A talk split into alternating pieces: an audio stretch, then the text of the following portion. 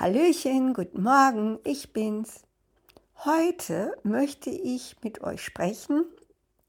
Okay, ein etwas einseitiges Gespräch über Gott.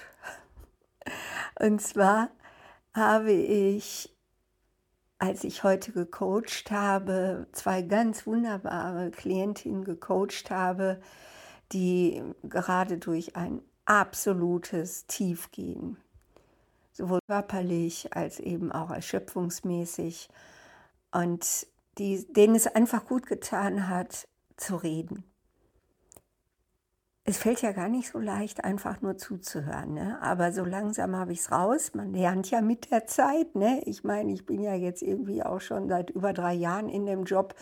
Und so langsam halte ich es wirklich aus, mich total zusammenzureißen, zuhören, auszuhalten, auch wenn jemand sehr, sehr schlimme Dinge ausspricht. Nicht bewerten, nicht gute Ratschläge geben, nicht in irgendeiner Form versuchen, irgendwas zu manipulieren, Antworten zu finden oder, oder, oder, sondern einfach nur zeigen, ich bin ganz bei dir, ich höre zu.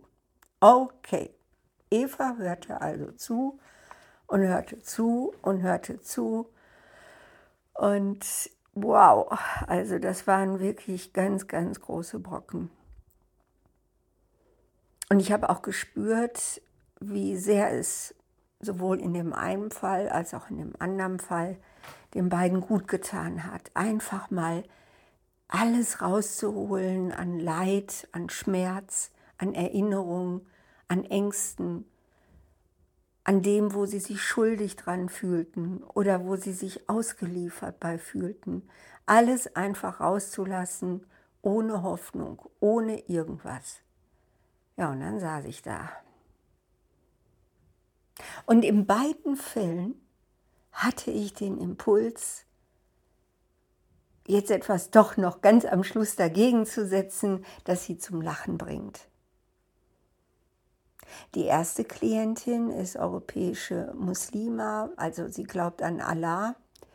Und ich habe irgendwie, ehrlich gesagt, jetzt keine Vorstellung von Allah. Mohammed, okay, da habe ich ein bisschen eben auch geschichtlich und so. Dann diese, äh, aus dem Koran kenne ich einige Verse.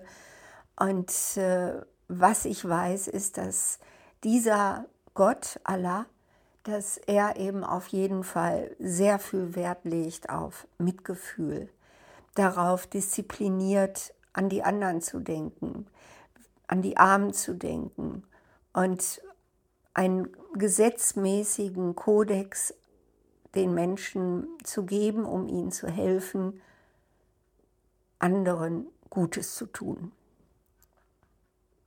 Dann gibt es ja den Jesusgott, also der mich immer begleitet hat, bis vor ein paar Jahren, da bin ich dann umgestiegen auf den Vater.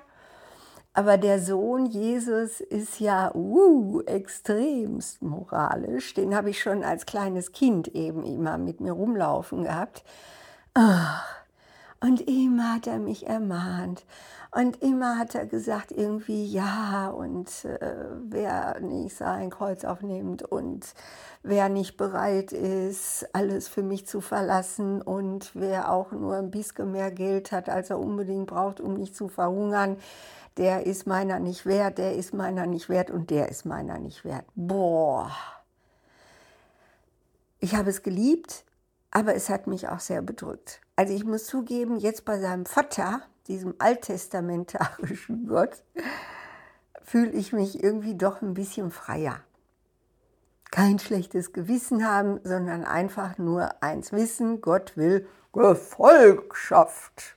Und dann ist er schon zufrieden. Okay, also, meine Muslime, meine wunderbaren Frau, habe ich dann. Wir waren draußen auf der Straße in der Nähe der Haltestelle und ich habe gerufen, hey, ich weiß ja nicht, wie dein Gott ist, aber weißt du, wie meiner ist? Der ist einfach nur groß. Und habe da wirklich so richtig draußen gestanden und das so richtig auch so, so mit Gestiken mit Gesten unterstrichen. Ne? Der ist so groß. Ne?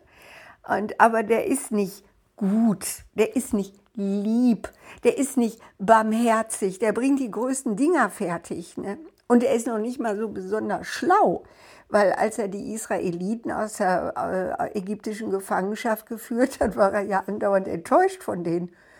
Oh, was habt ihr jetzt schon wieder mich betrogen?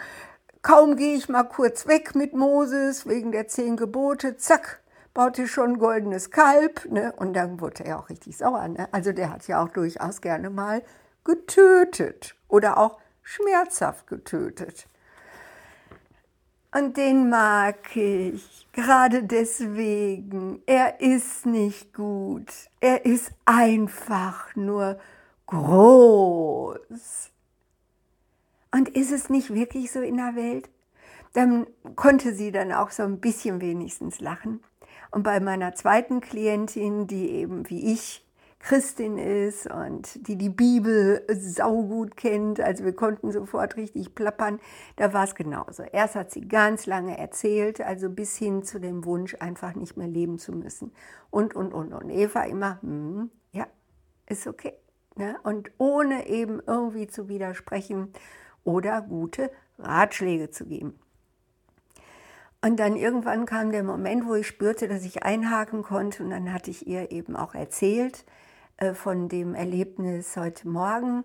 Und äh, ja, und habe eben gesagt, sag mal, eben das Schicksal, das du hast, von Kleinkind an, das Schicksal, das meine andere Klientin hat, von Kleinkind an, da kann man doch nicht sagen, der liebe Gott belohnt die Guten und der liebe Gott bestraft die Bösen. Das ist doch Schwachsinn.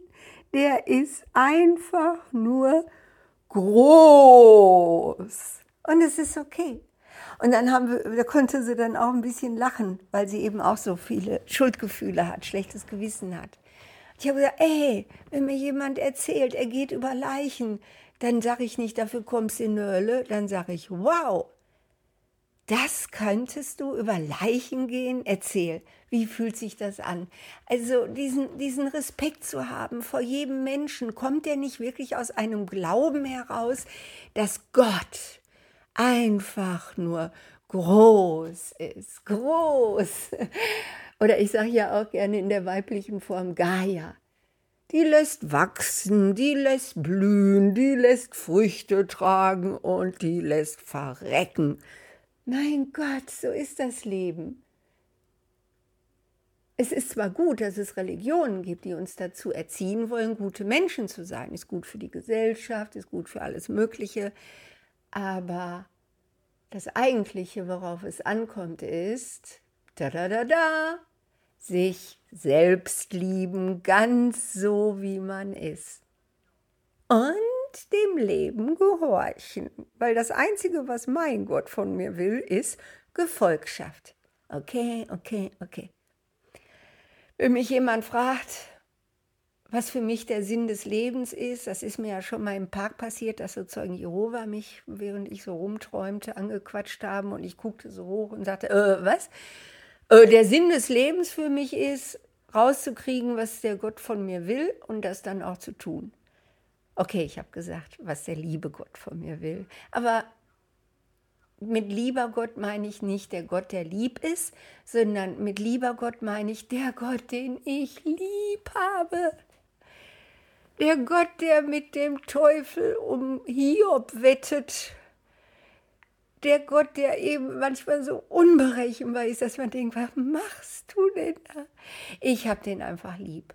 Und wenn wir es schaffen, uns selbst so lieb zu haben, wie eine Eva ihren Gott lieb hat, naja, vielleicht nicht ganz so viel, aber uns annähernd so selbst so lieb zu haben, dann können wir einfach frei leben als freie Menschen die nicht ein schlechtes Gewissen haben, wenn sie Böses tun oder Böses denken, sondern die einfach nur zu sich stehen und lachen können.